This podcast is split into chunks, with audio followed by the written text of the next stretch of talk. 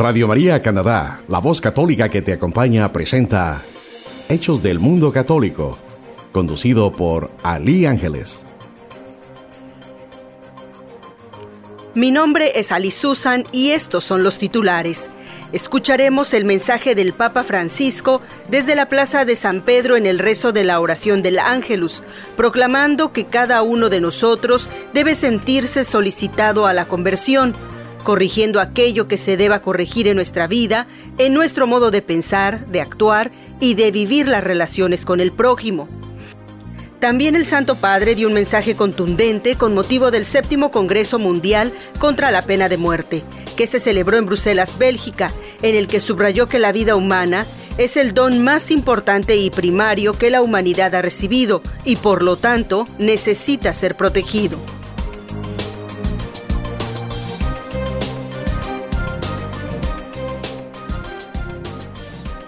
Hablaremos del proyecto internacional Programando por la Paz en el marco de la inauguración del tecnológico Escolas. El objetivo principal de esta iniciativa es permitir que millones de niños y jóvenes aprendan a lo largo de este año a programar y usar la tecnología siguiendo una óptica de la ética, comprometiéndose además en la búsqueda de la paz. En el lanzamiento, el Papa Francisco realizó una videoconferencia con miles de jóvenes que se conectaron en línea en distintas regiones del mundo.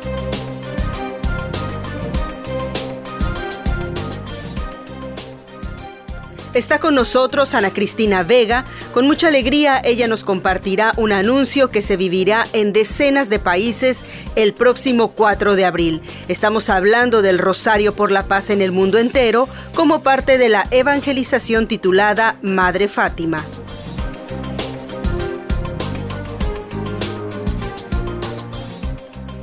Mi nombre es Ali Susan. Gracias a Dios por permitirnos conocernos, sintonizarnos a través de este su noticiero Hechos del Mundo Católico. Un saludo a quienes nos escuchan a través de internet en la página www.radiomaria.ca o hay quienes ya descargaron la aplicación en sus teléfonos celulares con el nombre de Radio María Canadá. O también quienes ya nos escuchan directamente desde su teléfono en el número 647 557 1011. Así es, eligieron la opción número 4 y nos están sintonizando desde sus hogares. Estamos transmitiendo desde la estación radiofónica Radio María Canadá en el 1247 Lawrence Avenue West en la ciudad de Toronto.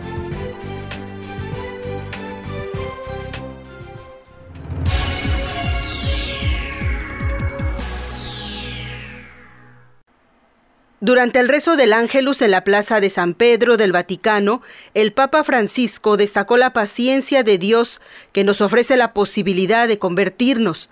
Sin embargo, advirtió que esa posibilidad de conversión no es ilimitada. Podemos tener gran confianza en la misericordia de Dios, pero sin abusar. El Santo Padre habló sobre esta conversión a raíz del Evangelio de este tercer domingo de Cuaresma. El pontífice subrayó que en tiempos de cuaresma el Señor nos invita a una conversión. Cada uno de nosotros debe sentirse solicitado a este llamado, corrigiendo aquello que se deba corregir en nuestra vida, en nuestro modo de pensar, de actuar y de vivir las relaciones con el prójimo. Al mismo tiempo, el pontífice concluyó diciendo que debemos imitar la paciencia de Dios, que tiene confianza en la capacidad de todos nosotros para poder levantarnos y retomar nuestro camino en tiempos difíciles.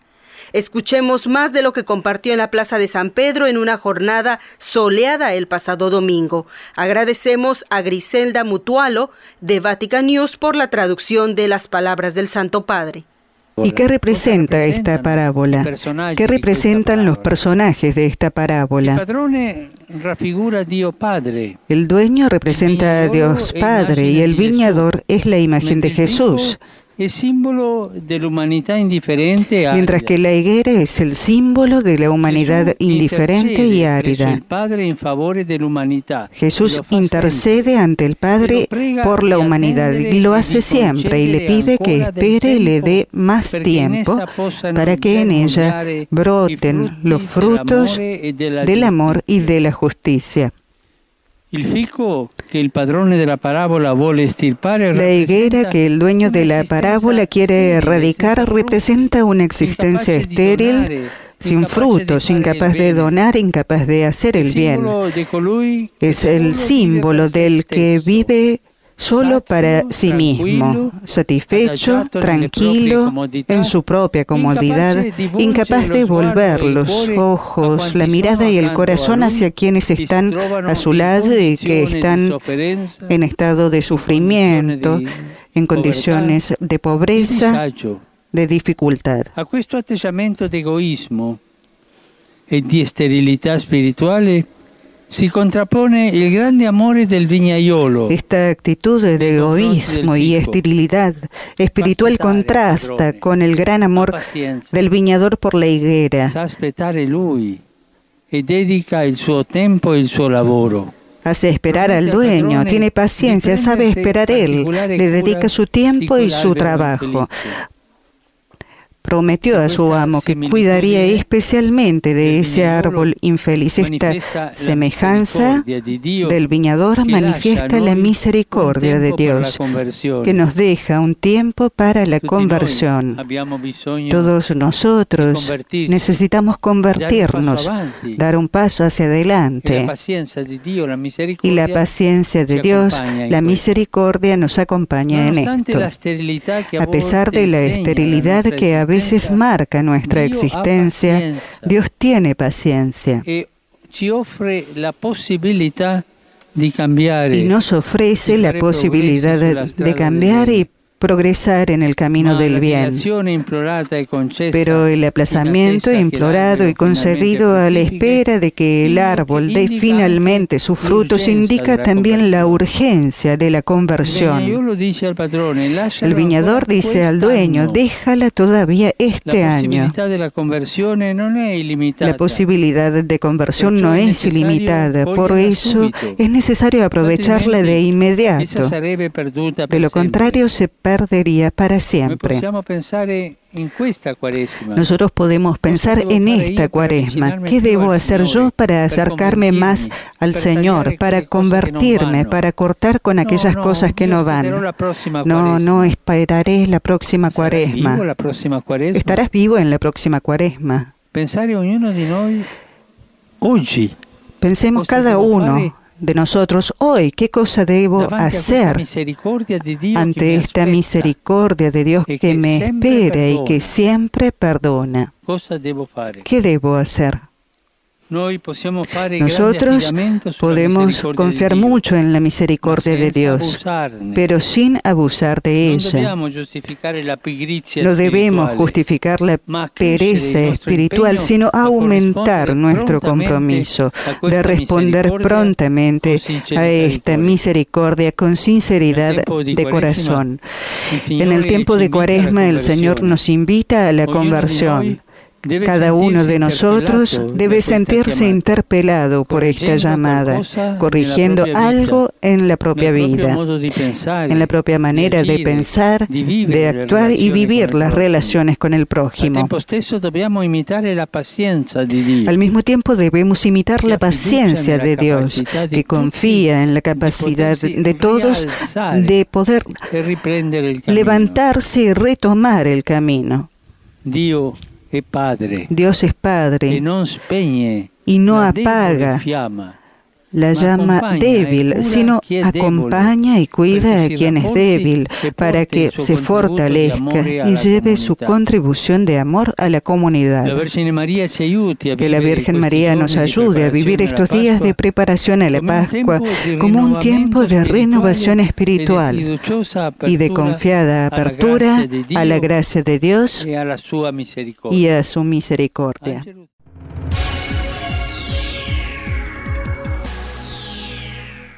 Con motivo del séptimo Congreso Mundial contra la Pena de Muerte, que se celebró en Bruselas, Bélgica, el Papa Francisco envió un videomensaje a los participantes en el que subraya que la vida humana es el don más importante y primario que la humanidad ha recibido y por lo tanto necesita ser protegido. Saludo a los organizadores y participantes en el séptimo Congreso Mundial contra la Pena de Muerte que se celebra en Bruselas. La vida humana es un don que hemos recibido, el más importante y primario, fuente de todos los demás dones y de todos los demás derechos. Y como tal necesita ser protegido. Además, para el creyente, el ser humano ha sido creado a imagen y semejanza de Dios. Pero tanto para creyentes o no creyentes, cada vida es un bien y su dignidad debe ser custodiada sin excepciones. La pena capital supone entonces una grave vulneración del derecho a la vida que tiene toda persona. Si bien es cierto que las sociedades y comunidades humanas han de enfrentarse con frecuencia a delitos gravísimos que atentan contra el bien común y la seguridad de las personas, no es menos cierto que hoy en día hay otros medios para expiar el daño causado. Y los sistemas de detención son cada vez más eficaces para proteger a la sociedad del mal que pueden ocasionar algunas personas. Por otra parte, no se puede abandonar nunca la convicción de ofrecer incluso al culpable de crímenes la posibilidad de arrepentirse. Por esto mismo, no deja de ser un signo positivo que cada vez haya más países que apuestan por la vida y no utilizan más la pena de muerte o la han eliminado completamente de su legislación penal. La Iglesia siempre ha defendido la vida y su visión sobre la pena de muerte ha madurado. Por este motivo he querido que en el catecismo de la Iglesia Católica fuese modificado este punto. Por mucho tiempo se tuvo en cuenta la pena de muerte como una respuesta adecuada a la gravedad de algunos delitos y también para tutelar el bien común. Sin embargo, la dignidad de las personas no se pierde aun cuando haya cometido el peor de los crímenes. A nadie se le puede quitar la vida y privarlo de la oportunidad de poder alcanzar, abrazar de nuevo la comunidad a la que hirió e hizo sufrir. El objetivo de la abolición de la pena de muerte a nivel mundial representa una valiente afirmación del principio de la dignidad de la persona humana y de la convicción de que el género humano pueda afrontar el crimen, como también rechazar el mal, ofreciendo al condenado la posibilidad y el tiempo para reparar el daño cometido, pensar sobre su acción y poder así cambiar de vida, al menos interiormente. Los acompaño con mi oración y los animo en sus trabajos y deliberaciones, como también a los gobernantes y a todos aquellos que tienen responsabilidades en sus países para que se den los pasos necesarios hacia la abolición total de la pena de muerte. En nuestras manos está reconocer en cada persona su dignidad y trabajar para que no se eliminen más vidas, sino que se ganen para el bien de toda la sociedad. Muchas gracias.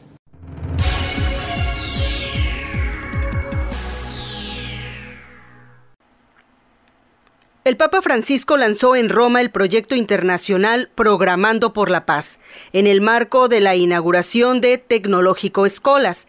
El objetivo principal de esta iniciativa es permitir que millones de niños y jóvenes aprendan a lo largo de este año a programar y usar la tecnología siguiendo una óptica ética, convirtiéndose además también en buscadores por la paz. Durante la inauguración del proyecto, el Santo Padre dialogó con jóvenes de todo el mundo vía online desde la sede de Escolas Occurrence en el Palacio de Calixto, perteneciente al Vaticano. Este importante evento ha dado inicio a una serie de proyectos internacionales de base tecnológica que contará con el apoyo de los máximos referentes en desarrollo tecnológico a nivel mundial. En el transcurso de la videoconferencia, el Papa también se conectó y dio la bienvenida a las nuevas sedes internacionales de escolas, a la vez que recibió a jóvenes de distintas nacionalidades, participantes de diversos proyectos que esta fundación realiza en los ámbitos del deporte, el arte, tecnología, también en los valores y entre otras, por supuesto, está el tema de ciudadanía. Usted puede encontrar toda la información de este proyecto en la página www.escolasocurrence.org. Este proyecto busca alentar a los jóvenes a fortalecer el compromiso ciudadano, empezando por aquellos asuntos que más les preocupan, generando transformaciones en ellos mismos y en su entorno. Trabaja con estudiantes de escuelas de distintos barrios, en distintos deportes, en el arte, en la fiesta, en la música, en la tecnología, profesionalmente también, pero sobre todo espiritualmente. Este fue uno de los mensajes que compartió el Papa Francisco durante esta videoconferencia mundial, donde los jóvenes hicieron preguntas al Santo Padre y le mostraron sus propuestas por la paz. Pero Escolas, eh, sentí como que se sembró al voleo y que empiezan a crecer cosas que ninguno esperaba. Porque los jóvenes esperan propuestas como estas. Hemos visto cómo estos días jóvenes en diversas ciudades del mundo tomaron la calle para defender el ambiente, para defender la tierra. Los jóvenes tienen una potencia inimaginable, son creativos. Lo que pasa es que a veces, o la mayoría de las veces, no tienen líderes que los conduzcan, porque los buscan afuera y no se dan cuenta que los tienen entre ellos. Y lo que hace Escolas es despertar esta comunidad con sus liderazgos mismos, ¿no? Y, sentí que eso es una cosa muy bella, una cosa muy grande. Los jóvenes no son el futuro. Hay que corregir esa expresión. Los jóvenes son el ahora, el hoy. Porque si pensamos que los jóvenes son el futuro, hoy que son los jóvenes, un mientras tanto, un aguanta hasta que llegue tu hora. Mientras tanto, pierden la fuerza, pierden la ilusión y terminan domesticados, mal domesticados. Los jóvenes son el ahora y tienen que expresarse ahora. Expresarse positivamente, sí, con creatividad. La sola protesta no sirve. La creatividad. Y yo veo y sentí viendo esto que Escolas haciendo lo que hace, porque ni ellos pensaban en este resultado, está sembrando creatividad. No se olviden, los jóvenes son el ahora, no son el futuro y mientras, el mientras tanto de Dios. No, no, ustedes no son el mientras tanto de Dios, son el ahora de Dios. Agarren la antorcha ahora. Gracias por eso, por salir adelante con coraje. No salir a protestar, que sí, a veces protestar vale la pena, pero si te quedas en la protesta, no engendrás, no das vida. Por ahí conviene protestar alguna cosa, pero tenés que construir. Y es lo que estoy viendo que está pasando. Se animaron a construir y a descubrir que son capaces. Se van a equivocar una y mil veces, pero mejor equivocarse construyendo que equivocarse con los brazos cruzados anímense, vayan adelante. Son el ahora de Dios, el ahora de Dios. Y después quiero decir una palabrita sobre el último encuentro, el de Pistoia. Las hermanitas son jovencitas. Eh, la abadesa creo que tiene 80, ¿no? La abadesa 70, las hermanas 70. 90. Y después una de las hermanas tiene 90. 90 y 80 y 82 la otra, una comunidad muy pequeña. Y sin embargo fueron capaces de entrar en diálogo con los jóvenes. Y este es el desafío de hoy, que jóvenes y ancianos tienen que enfrentar, dialogar entre ustedes. Porque si los jóvenes van por su solo camino sin dialogar con los ancianos, pierden las raíces, pierden el sentido de la historia, pierden la pertenencia. Y los viejos, si no pueden dar todo eso en los jóvenes, se sienten aislados y mueren tristes. Es el momento, como decía el profeta Joel, que los viejos sueñen y que los jóvenes profeticen. Pero son los jóvenes los que tienen que hacer soñar a los viejos. Y esa monja con el mate en la mano estaba soñando. Y eso gracias a ustedes. Y son los viejos los que tienen que ayudar a profetizar bien a los jóvenes. Instauren ese diálogo. Ese diálogo es fecundo. Es un diálogo que le va a dar raíces y va a evitar que ustedes sean jóvenes líquidos sin raíces. Sigan adelante con eso. Todo esto es lo que he sentido allí, me encantó. Y gracias a esa monja que nació en el mismo barrio que yo, es una gran cosa.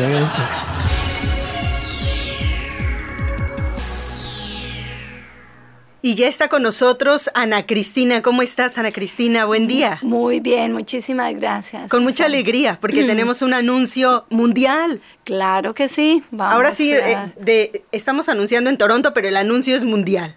Sí. Y esto es literal. Así es. Un rosario en la misma hora, en el mismo momento, con la misma finalidad, unidos todos en todo el mundo.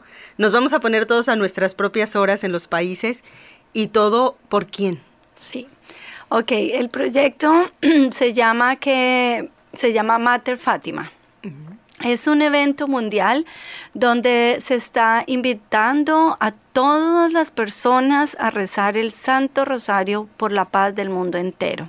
¿Qué cuánta falta nos hace? Wow, sí, muchísima. Demasiado, sí. Muchísima en estos momentos que tenemos tantas tribulaciones y hay tantos países eh, que tienen mucha necesidad de paz. Eh, entonces eh, tenemos que unirnos todos en oración y como dicen el proyecto Mater Fátima, dice, haz sonreír a la Virgen. Es el lema. Es el lema. ¿Por qué este lema?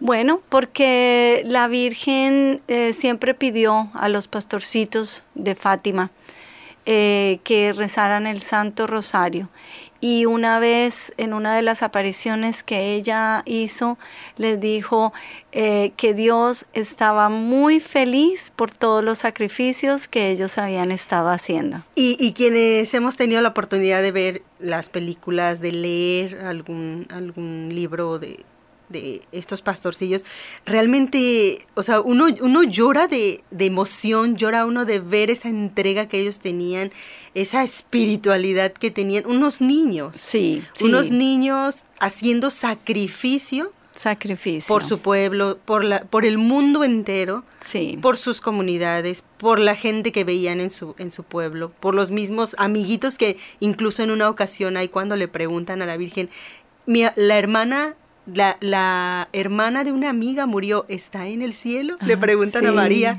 Y María le dice, sí, sí, está en el cielo. Entonces ellos de verdad conmovidos por ese dolor que está sufriendo el mundo.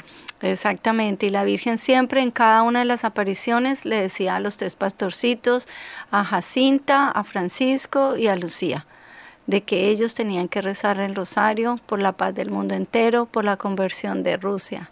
Sí. ¿Sí? Entonces, este evento prácticamente es un pedido de la Virgen María. Entonces, eh, realmente la idea surgió del padre Héctor Ramírez, que es el capellán del santuario de Fátima en Portugal. Él es el coordinador mundial de este evento. Entonces, él cuenta que toda la idea empezó hace un año atrás él puso esto en discernimiento, en oración, empezaron a pedir los permisos, esto está apoyado por todas las, las personas correspondientes de Portugal.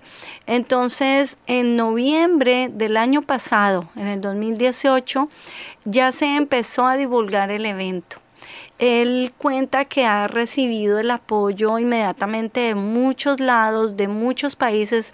Más de 194 países van a estar unidos en esto. Gente de todo el mundo ha escrito que yo me voy a unir, que qué debo hacer.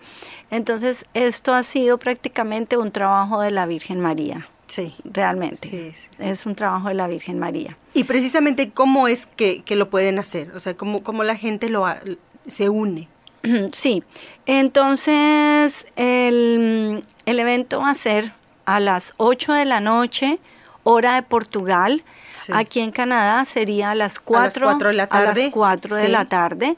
Entonces, prácticamente tú puedes unir un grupo de personas para rezar a esa hora el Santo Rosario, a esa misma hora.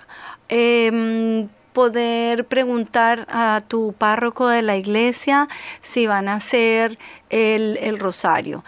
El programa de Portugal se va a empezar primero con la exposición al Santísimo. Se va a hacer durante ese momento como una introducción, luego se va a rezar el credo y luego se va a rezar la oración del ángel de la paz que fue el ángel de la paz, fue el, primer, eh, eh, fue el ángel que se apareció primero a los pastorcitos para prepararlos a ellos, a los tres pastorcitos, para cuando viniera la Virgen María. Eh, ahorita te, yo te puedo decir cuál es la oración del ángel de la paz. Luego de eso se va a empezar el Santo Rosario, el cual tiene bastantes, cada misterio va a tener unas intenciones. Después del rosario se va a hacer las tres Ave Marías en honor a la pureza de Nuestra Señora para alcanzar la indulgencia plenaria y por los niños del mundo entero. Luego se va a hacer la consagración al Inmaculado Corazón de, de María, se va a realizar una bendición con el Santísimo Sacramento, se reserva el Santísimo, se hace el himno de los pastores, que es un agradecimiento, y luego se canta el ave de Fátima, el ave María de Fátima. Prácticamente así va a ser el, programa de allá en, en, Portugal, que es más o menos lo que vamos a poder seguir también acá en una de las parroquias que vamos ahorita también a decir dónde lo vamos a realizar. Perfecto. A ver si nos vamos como tenemos muchas preguntas. Tengo la oración primero. ¿Cuál cuál es esta oración? Que, para los que nos escuchan en Radio María, quizá en este momento no tenga lápiz donde anotar, ¿cómo, cómo la pueden buscar en, Internet? ¿Cómo, ¿Cómo identificarla? Sí, la oración del ángel de la paz es muy fácil, yo creo que muchos la conocen, que fue la primera oración que el ángel de la paz le enseñó a los pastorcitos, que dice así, Dios mío, yo creo, adoro, espero y te amo. Te pido perdón por los que no creen, no adoran, no esperan, no te aman. Esto se va a decir tres veces y luego se dice, Santísima Trinidad, Padre, Hijo y Espíritu Santo. Yo te adoro profundamente y te ofrezco el preciosísimo cuerpo, sangre, alma y divinidad de nuestro Señor Jesucristo, presente en todos los agrarios del mundo, en reparación de los ultrajes con los que él es ofendido por los méritos infinitos del Sagrado Corazón de María. Te pido la conversión de los pecadores. Amén. Esa, Es la, esa, es la, oración que se va a rezar ese día. ¿Y esta oración se reza cada vez que se reza el Rosario por la Paz? Por la paz lo, lo van a hacer ahora, sí, lo van a hacer, es una de las primeras oraciones que lo van a hacer allá en el programa de Portugal. Perfecto. Y ahora, cada misterio tiene una intención. Sí, cada misterio va a tener una intención. El primer misterio eh, se ofrece eh, por la paz del mundo entero, por el Santo Padre y por el fin del aborto. El segundo misterio se va a rezar por el acto de reparación del corazón de Jesús y de María.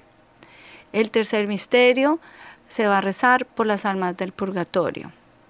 El cuarto misterio se rezará para que los errores de Rusia no se propaguen por el mundo. Y el quinto misterio es por la conversión de los pobres pecadores. Qué temas, qué, qué, qué difícil eh, ver en cualquier noticia. uno abre cualquier forma de comunicación y esos son los temas ahora. Es triste, pero también es un llamado a quienes nos escuchan a que nos sumemos porque sabemos que no hay poder mucho más grande que, que la oración que podemos hacer. A veces nos hemos preguntado como ciudadanos, como católicos, ¿qué puedo hacer yo por este país? ¿Qué puedo hacer yo porque las mujeres que deciden abortar? ¿Qué puedo hacer por la guerra en países donde incluso uno nunca ha estado? Por niños que son abandonados, por guerras que no son consumidas. ¿Qué puedo hacer? Y, la respuesta es orar. Sí. No hay más respuesta más que orar. Sí, Susan, mira, yo yo pienso que nosotros, eh, los católicos, debemos unirnos para este llamado, porque es un llamado de la Virgen Santísima, es un llamado que ella le hacía siempre en las apariciones, le hacía a los pastorcitos. No debemos ser indiferentes a esta invitación que nos está haciendo la Madre. Yo los exhorto a todos hermanos para que vayan a sus iglesias, vaya pregunten a sus pastores, únanse en oración, así sea en el trabajo, pongan una velita a las 4 de la tarde, hagan el Santo Rosario, así se pueden unir espiritualmente con esto. Esto va a ser el 4 de abril de este año y se va a realizar también el 20 de febrero del otro año. ¿Por qué? Porque se va a hacer eh, por el centenario de la subida al cielo de San Francisco Marto y de San Jacinta Marto que se cumplen los, primeros, sí, se cumplen los 100 años de la subida al cielo de ellos. Entonces, por eso es que el capellán de, de, allí de Portugal, él quería hacer ese evento, él quería, él prácticamente, yo, las entrevistas que he visto de él, yo creo que es un llamado a la Virgen, que la Virgen le puso a él eso en el corazón, que quería, porque realmente en cada una de sus apariciones, como podemos, de pronto algunos pueden chequear los mensajes de las apariciones, en, eh, que fueron seis, la Virgen siempre les decía, recen el rosario por la todos los días. Todos los días por la paz del mundo y la conversión de Rusia eso era el mensaje que ella siempre les decía. Claro, Ana Cristina, para aquellos que nos escuchan y no, no tienen conocimiento de esta historia, eh, ¿qué es lo que les puedes contar como en algo resumido de, de, la Virgen de Fátima? Porque hay quienes ya lo saben, pero también hay quienes están descubriendo o estamos descubriendo. Sí, sí. Ok, em, todos sabemos que el año pasado se cumplieron los 100 años de la aparición de la Virgen de Fátima. Entonces, esto es en un pequeño pueblito en Portugal, Cobadería. Eran tres, son tres pastorcitos que ellos siempre iban a rezar, iban siempre a trabajar, perdón, al monte con sus, con sus, este, eh, sus ovejas y ahí fue cuando el, ángel de la pal empezó a aparecérsele a ellos preparándolos para que ellos pudieran recibir la visita de la, de la Virgen María. Cuando ya se apareció la Virgen María, ellos empezaron a divulgarlo por el pueblo y nadie le creía, nadie les creía. Claro. Pero eh, la Virgen les dijo que el 13 desde el 13 de mayo hasta el 13 de octubre ella iba a empezar a aparecerse el 13 de cada mes y tenían que ir a ese sitio. Entonces, como ellos empezaron a hablarles a todas las personas, ellos iban allá y todo el mundo se empezó a unir. Y todas las y muchas personas vieron eh, como uno de los milagros fue cuando un día estaba lloviendo muy, muy, muy fuerte. Y de pronto cuando la Virgen se apareció, salió el sol y todo el mundo quedó totalmente seco. Todas las ropas de la gente era seca. Lo mismo cuando hubo la danza del sol. Eh, ellos quedaban en éxtasis en cada aparición y la Virgen María les mostró a ellos el infierno y ellos gritaban. Entonces, ellos siempre se sostuvieron en la verdad, aunque ellos los, los tuvieron presos para que les... como niños y presos juntos, que contaran la verdad, pero al final esto eh, la, fue una de las apariciones más rápidas para aceptar de la gente, porque mucha gente vio la aparición. Entonces, eh, desde ahí se sigue, se siguen haciendo todas estas todas estas obras del rosario, porque fue como la Virgen empezó a enseñarles a ellos. Pues tenemos, tenemos mucho que aprender, Ana Cristina. Oye, ¿y ya te diste cuenta que las dos veces que nos has visitado, nos has dado noticias mundiales, Ana Cristina? Ay, sí. Cuando, cuando fuiste a la Jornada mm. Mundial de la Juventud en Panamá, Y te reuniste ahí, bueno. Imagínate que tuve la gracia, tuve la gracia, tú sabes que desde que se empezó este proyecto, la Virgen eh, Peregrina de Fátima está por diferentes países. Sí, claro. Y resulta que estuvo en Panamá y yo tuve la gracia de estar en una hora en el Santísimo con la presencia de la imagen de la Virgen de Fátima y fue hermosísimo. Y el rosario y la procesión con la Virgen, de verdad que ha sido una gracia muy grande y me, llena de mucho gozo poderlo eh, eh, contarlos a todos ustedes. La, la sigues. Sí, y la seguirás. Y hoy preciso, hoy que fui a la misa, en, ahorita eh, tenía que buscar una iglesia que me quedara cerca para poder después venir acá. Y, y, no había pensado ir allí. ¿Y sabes dónde fui? A una iglesia de portugueses. Y escuché hoy la misa en portugués. Wow. ¿Mm? Qué diosidencia, ¿verdad? Sí, diosidencias. Sí, son diosidencias. La madre me quería preparar para poder para hoy a contar. Así que yo les invito, hermanos, a que vengan, a que estén en oración. Eh, vamos a empezar a divulgarlo, a dar esta noticia.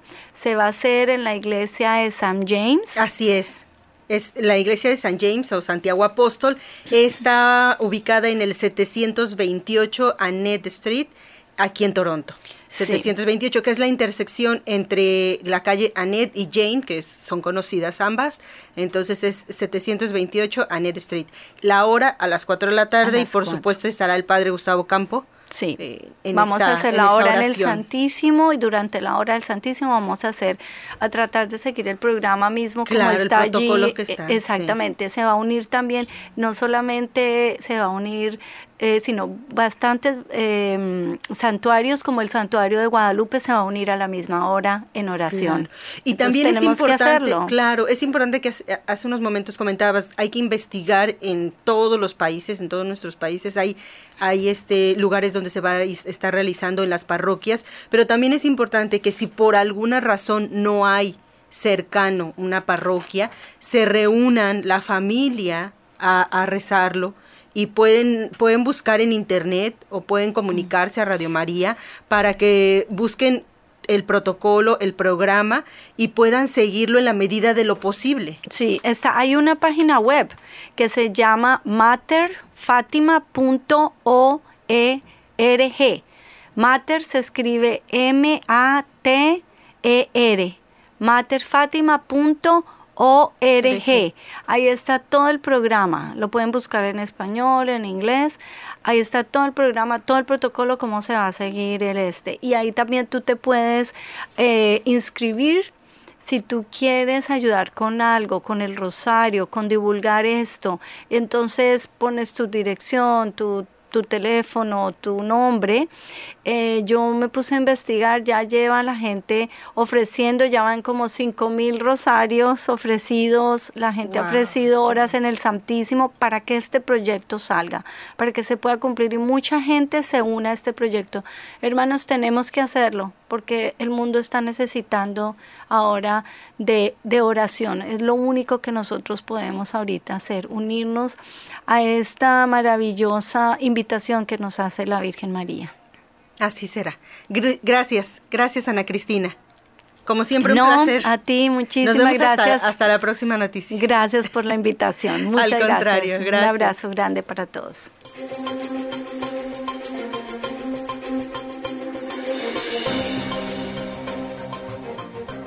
Gracias Ana Cristina. Con esta entrevista nos despedimos de este noticiario, no sin antes invitarlos como cada miércoles a la Santa Misa aquí en las instalaciones de la capilla de Radio María Canadá.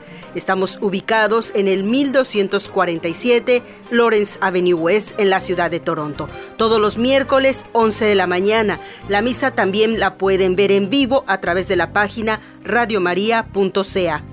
O también nos los invitamos a escuchar la misa que celebra los domingos el Padre Gustavo Campo en la Iglesia Santiago Apóstol, la cual será transmitida a las 7 de la noche el mismo domingo a través de Radio María Canadá.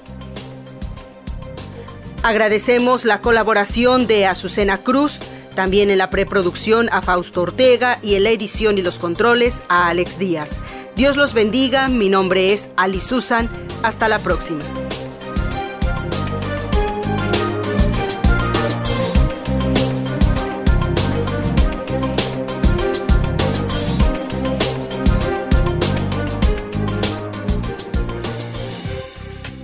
Usted escuchó Hechos del Mundo Católico, conducido por Ali Ángeles en Radio María Canadá, la voz católica que te acompaña.